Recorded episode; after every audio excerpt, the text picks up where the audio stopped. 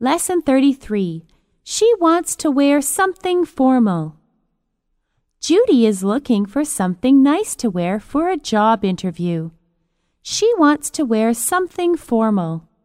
Unfortunately, she doesn't have anything except casual clothes. Judy is worried.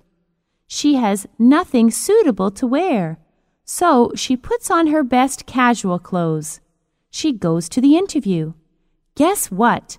Judy gets the job.